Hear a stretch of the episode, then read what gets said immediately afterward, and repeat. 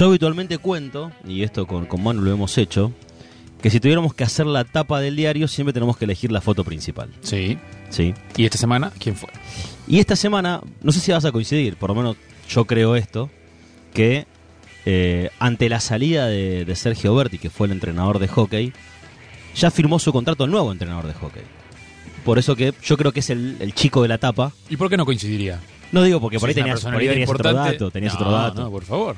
Eh, Así lo tenga, es una, una noticia importante. Es una noticia importante, es un entrenador que está vinculado con selecciones nacionales, eh, que ha tenido una gran trayectoria, que ha dirigido arquitectura, Vélez, Geva, Banade, me estaré olvidando alguna en el camino, pero después eh, él me lo dirá.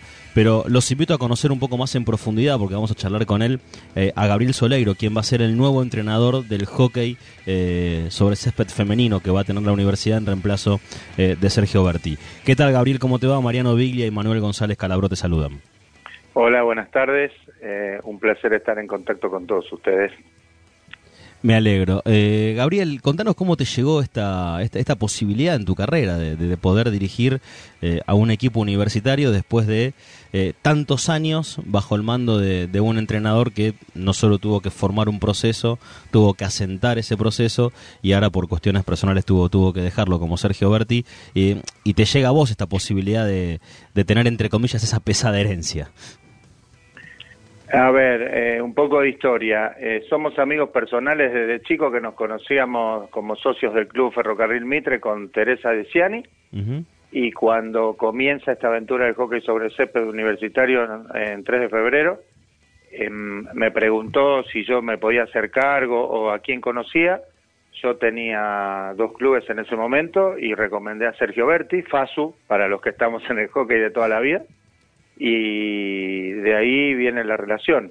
Cuando Sergio, por motivos personales, tiene que mudarse a Buenos Aires, eh, hacia Entre Ríos, eh, necesitan encontrar a alguien y yo ahora eh, eh, tenía más tiempo disponible y me pareció que era una excelente opción de comenzar a, a trabajar desde el reemplazo. Así que a mitad de año, obviamente no es lo más recomendable, pero las cosas se dieron así, ponemos el hombro, ayudamos un poco y siempre es un gusto, un placer trabajar con Teresa, que insisto, la, nos conocemos desde que éramos chicos, más allá que ella es mucho más joven que yo, estamos en contacto desde siempre. Qué bien estás quedando, digo. No, digo la verdad, digo la verdad. Eh, sus hijos jugaban en el club, yo ya era entrenador, o sea, nos conocemos de toda la vida, no, no, de muchos años. ¿Cómo Por estás, eso Gabriel? Te viene la relación y lo mismo que con Sergio Berti, que eh, nos cruzamos en las canchas desde hace varias décadas y por eso yo sabía de su capacidad, aparte también trabajaba en arquitectura para esa época. Eh, hemos construido una linda amistad y bueno, y una mano lava la otra, ahora lo reemplazo yo a él, no hay ningún problema. ¿Cómo estás, Gabriel? Te saluda Manuel González Calabro acá. Hola, ¿cómo te va? Bien, Un gracias por la comunicación. Eh, Sí. ¿Qué referencias tenías de un TREF antes de llegar? Eh, se sabe, por ejemplo, que es, es una estructura importante la que, tiene la universidad en lo, en lo deportivo, que está creciendo. Y te pregunto a vos, ¿qué referencias tenías antes de llegar al equipo de la universidad? Siempre estuve en contacto tanto con Sergio como con Teresa.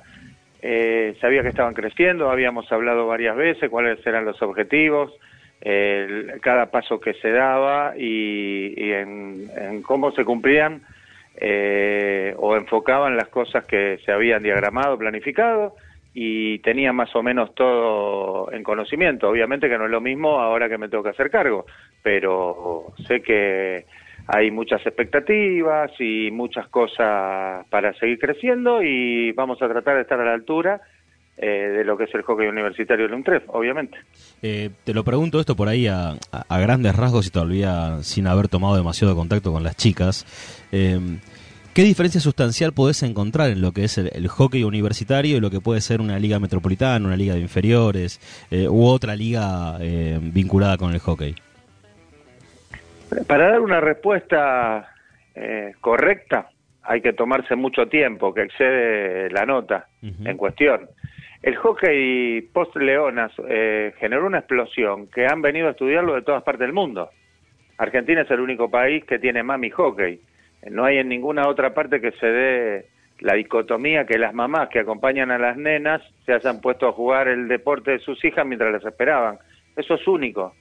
Hace aproximadamente una década en Rosario hubo un estudio eh, que vinieron profesionales de todo el mundo para saber por qué Argentina, todos los talentos eh, dejaban el tenis para irse a jugar al hockey sobre césped femenino.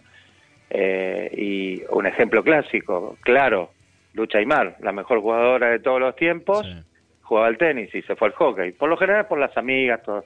Es un deporte que le cercenó la base a muchos otros deportes en equipo, al aire libre o, o no, de la República Argentina. Es el deporte que más jugadoras federadas tiene a nivel mundial supera las grandes potencias de, todo el mundo. Y ahí viene Caballito enganchada la, una de las respuestas a tu pregunta. El hockey universitario es una eh, variante que también se da en muy pocos países del mundo. Y Argentina en ese aspecto es una potencia.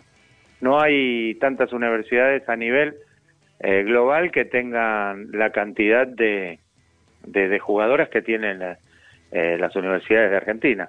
Es muy complejo, es un caso único en el mundo que se está estudiando como eh, las tenistas rusas, por qué salen tantas tenistas rusas y cada, cada país tiene un deporte fuerte femenino y el caso nuestro es el hockey. Por eso el hockey universitario con respecto a una liga metropolitana, liga de menores, tiene que contar los intercountry, el mami hockey, un montón de cosas que hacen que se tenga que estudiar como un todo.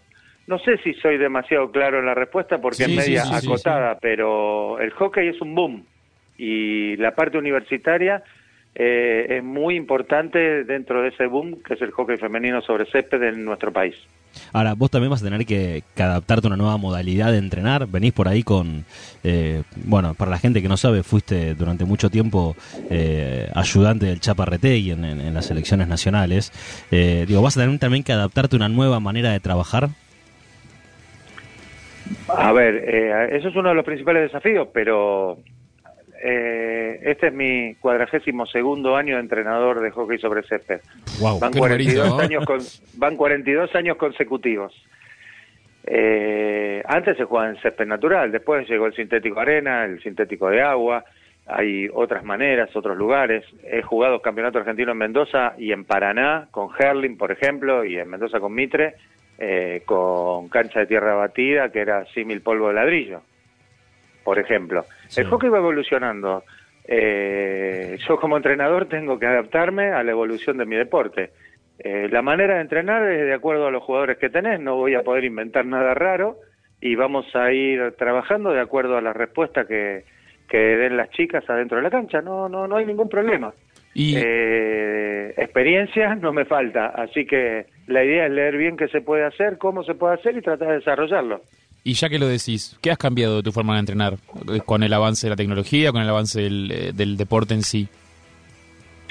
Bueno, desde lo, el comienzo ahora prácticamente un todo, un 100%, porque la evolución, el hockey sobre césped es muy complejo, muy complicado, muy difícil, porque las reglas cambian a cada dos años, tratan de actualizar las reglas, muy similar al básquet, o para ser más preciso, sigue al básquet en su evolución. Cualquier entrenador de fútbol de hace 30 años posiblemente pueda entrenar las mismas cosas, porque salvo eh, que no se la puede dar el compañero al arquero que le agarre con la mano, o los seis segundos que nunca se cobran, después el fútbol no actualizó grandemente sus reglas. Y en hockey, eh, desde que yo comencé ahora, cambiaron más de 70 reglas. 70 reglas, se juega por cuarto, por ejemplo. Eh, eh, no, esto es lo último, pero hay muchas. A veces era una yarda, a veces eran cinco yardas, se podía dividir al círculo, ahora no se puede. La pelota de aire. Cuando yo comencé se podía bajar la pelota con la mano en cualquier lugar de la cancha. No se podía levantar el palo arriba del hombro. Han cambiado tantas cosas.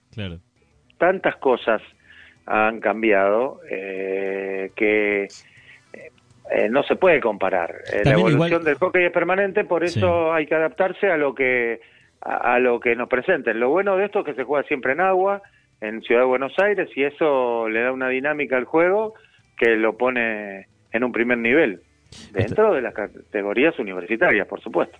Estamos hablando con Gabriel Solegro, quien es el flamante entrenador del equipo de hockey sobre césped femenino de la UNTREF. Eh, esto también, esta cantidad de cambios que, hubo en el hockey, también hace que un entrenador tenga que ayornarse todo el tiempo, porque también los cambios te permiten modalidades de juego distintas, estrategias distintas para encarar un partido. Eh, esto hace que también el entrenador tenga búsquedas permanentes. Cuando Argentina pierde los penales en el Mundial de Fútbol, el seleccionado Peckerman en el 2006, el famoso papelito en la media del, de Jens Lehmann, sí. del, arquero alemán y todo eso, que era el, era el entrenador de hockey sobre césped alemán que le pasaba los datos. Eh, Holanda, todos los mundiales de fútbol, llevó un entrenador de hockey se sorprendieron con el Independiente de Holland que salía a atacar en Brasil, otro entrenador, de, hockey. O sea, nosotros, el, mismo deporte nos obliga a innovar permanentemente. No somos ni mejores ni peores que otros entrenadores de otros deportes, eh, pero el reglamento hace que tengas que estar pensando nuevas cosas todo el tiempo. Eh, cómo desarrollar los juegos de esquina, eh, cómo mejorar la posesión de la pelota Ahora se corre mucho con la pelota, hay dos escuelas, la de generar espacios y la que dicen que los espacios existen y los tenés que ocupar, entonces eso requiere entrenamiento distinto, pero si el otro equipo que enfrentás juega distinto a lo que vos pensás, hay que saber contrarrestarlo, y todas esas cosas son producto de lo que venimos hablando, el cambio de reglas permanentes. En hockey es vital la tecnología, eh, hay software de 25 mil dólares para arriba, eh, desarrollados en todo el mundo para, eh, para ver los más mínimos detalles. Un deporte muy dinámico, muy complejo de, eh, de analizar por la velocidad misma del juego. hay continuidad de jugada, la jugadora puede poner en marcha la pelota por su propia cuenta, no tiene que iniciarlo con un pase, eso le da un ritmo que lo hace de ida y vuelta permanente, de ahí los multicambios, el jugador puede entrar y salir todas las veces que quiera sin parar el tiempo, como es en el caso del básquet y demás. Entonces, ¿qué sucede? Eh, se hace un partido intenso siempre y esa intensidad te lleva a que estés todo el tiempo ayornado. Así que no, eh, no es nada nuevo desde mi punto de vista, pero insisto, hay que ver los eh, pequeños detalles que hacen al hockey universitario en sí. Eso me, me daré cuenta durante el primer tiempo de mi primer partido. Gabriel, te voy a hacer dos preguntas vinculadas al mismo personaje. Em, ¿Qué van a tener tus equipos de lo que el Chaparretegui intentaba transmitir tanto en Leones como en Leonas? A ver, eh, Carlos me vino a buscar a mí. Yo trabajaba con él dentro del cuerpo técnico hace muchos años, pero eh, haciendo seguimientos estadígrafos, mirando, cortando imágenes y todas esas cosas. Eh, siempre nos llevamos bien, siempre tuvimos el mismo concepto. Eh, no vamos a renegar nunca de, del esfuerzo, del sacrificio, del, eh, de la solidaridad que tenga que ver con, con defensa de cancha completa, porque se gana con defensa, eh, y nunca vamos a parar de atacar, y cuando no nos quede tiempo vamos a atacar, y cuando estemos muertos vamos a atacar. Eso es lo que tiene el hockey. es un deporte previsible, que mejor defiende y más ataca, gana. Así de sencillo, porque tiene el corner corto, que es un arma, para los que no saben, como una especie de penal en movimiento o un tiro libre con barrera móvil, para graficarlo, eh, que define todo. Vos te puedes defender todo el partido, pero en el último segundo o hasta después de la chicharra, que es válido, eh, un equipo te puede ganar por eso. Entonces, la mejor manera de defenderse de eso es atacando vos. Y la otra pregunta... que eso es una de las cosas que, que, yo transmito a todos mis equipos. Y la otra pregunta vinculada con el Chaparrategui es, eh, recién nombraste a Ariel Holland, que después del hockey eh, tiene hoy, hoy, un gran paso por Independiente, viene a tener también un exitoso paso por Defensa y Justicia. Em, el Chapa en algún momento fue integrante de un cuerpo técnico independiente y hasta en algún momento se, se pensó que podía volcarse a dirigir un equipo de fútbol. ¿Lo ves con esa, con esa intención? Sé que su hijo juega al fútbol en las divisiones inferiores de Boca. Eh, ¿Lo ves con esa intención, con esas ganas de que en algún momento el Chapa deje el hockey de lado y, por ahí empiece a meter toda su energía, a volcar toda su energía en el fútbol? A ver, eh, no, no es lo que vea yo, sino lo que hablamos siempre. Él le encantaría ser parte de un cuerpo técnico eh, comandado por otra persona que venga del riñón del fútbol y él estar dentro del cuerpo técnico, porque hay que respetar a la gente que tiene vestuario en, el deporte específico. Claro, trabajar en un cuerpo técnico y no ser el líder de uno. Exacto. Eh, te la hago corta. Eh, él eh, sería ayudante de campo de Carlos Tevez, por ejemplo, que son muy amigos el día que Tevez se retire, por ejemplo. Sí, bien. estuvieron en tratativas con el Pampa Viaggio en San Lorenzo. Después, con, por sus compromisos con hockey, no se llegó a un arreglo, pero eso lo tendría que contar mejor él. Yo simplemente te digo que eh, cualquier entrenador de hockey está capacitado para formar un cuerpo técnico de un deporte como el fútbol, porque eh, sin ser peyorativo ni pretender ser más que nadie, tenemos una dinámica diferente. El Tigre Gareca en Perú, que tanto le gusta a la gente como juega Perú, tiene los hermanos, los mellizos sargentos de Jeva dentro del cuerpo técnico, por citar un caso capaz menos conocido, que son los analistas de video y todo eso, que tenemos el entrenamiento de tantos años. Claro, y el fútbol encima es un deporte muy cerrado. De hecho, a Holland lo han criticado mucho en los últimos tiempos, sobre todo Guillermo Barros Esqueloto, por no ser del palo del fútbol, justamente. Bueno, te puedo dar una perlita, pero Guillermo Barros Esqueloto va todos los domingos por la mañana a ver jugar su hijo en Santa Bárbara de la Plata. Así que también lo tenemos inmerso en el mundo del hockey. Claro.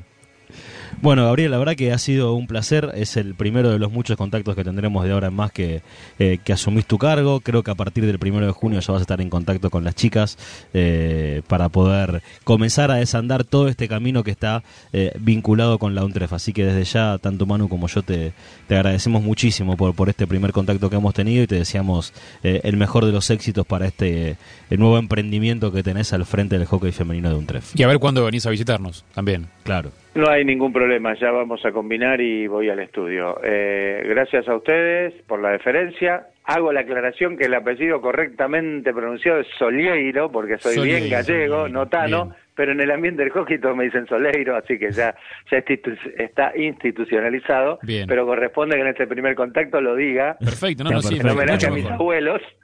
Y con él y con Y es bastante complicado, pero es así y mm, agradecer la posibilidad que me da Tere de, ingresar a este mundo universitario y sabiendo que tengo el total apoyo de Sergio que eh, se comunica permanentemente y me está mandando el fixture y las correcciones y los horarios y todo eso y con Florencia Hanon que también ya estamos en contacto y bueno, a empezar a trabajar y ver qué pasa.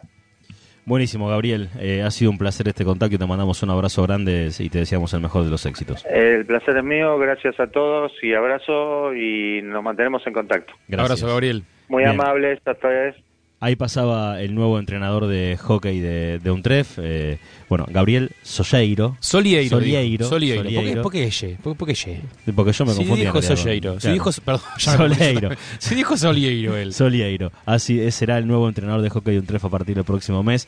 Comenzará a tomar contacto con las chicas. Muy posiblemente ya el próximo fin de semana eh, debute eh, en la liga universitaria de hockey. Me gustó cómo se expresa, ¿eh? un tipo muy claro. Sí. Sus ideas muy, muy elocuente. Sí, sí, y aparte es como que toda pregunta te da posibilidad también a seguir repreguntando y teniendo en cuenta que el mundo de hockey es muy amplio y que a su vez también eh, supo derribar barreras, de trascender en otros deportes que no solamente tengan que ver con el hockey. Eh, es muy rico poder hablar con una persona que tenga por ahí la, la mente tan abierta para poder, sí, he tirado el mate, eh, para poder charlar de otro montón de cosas que tienen que ver con el mundo del hockey.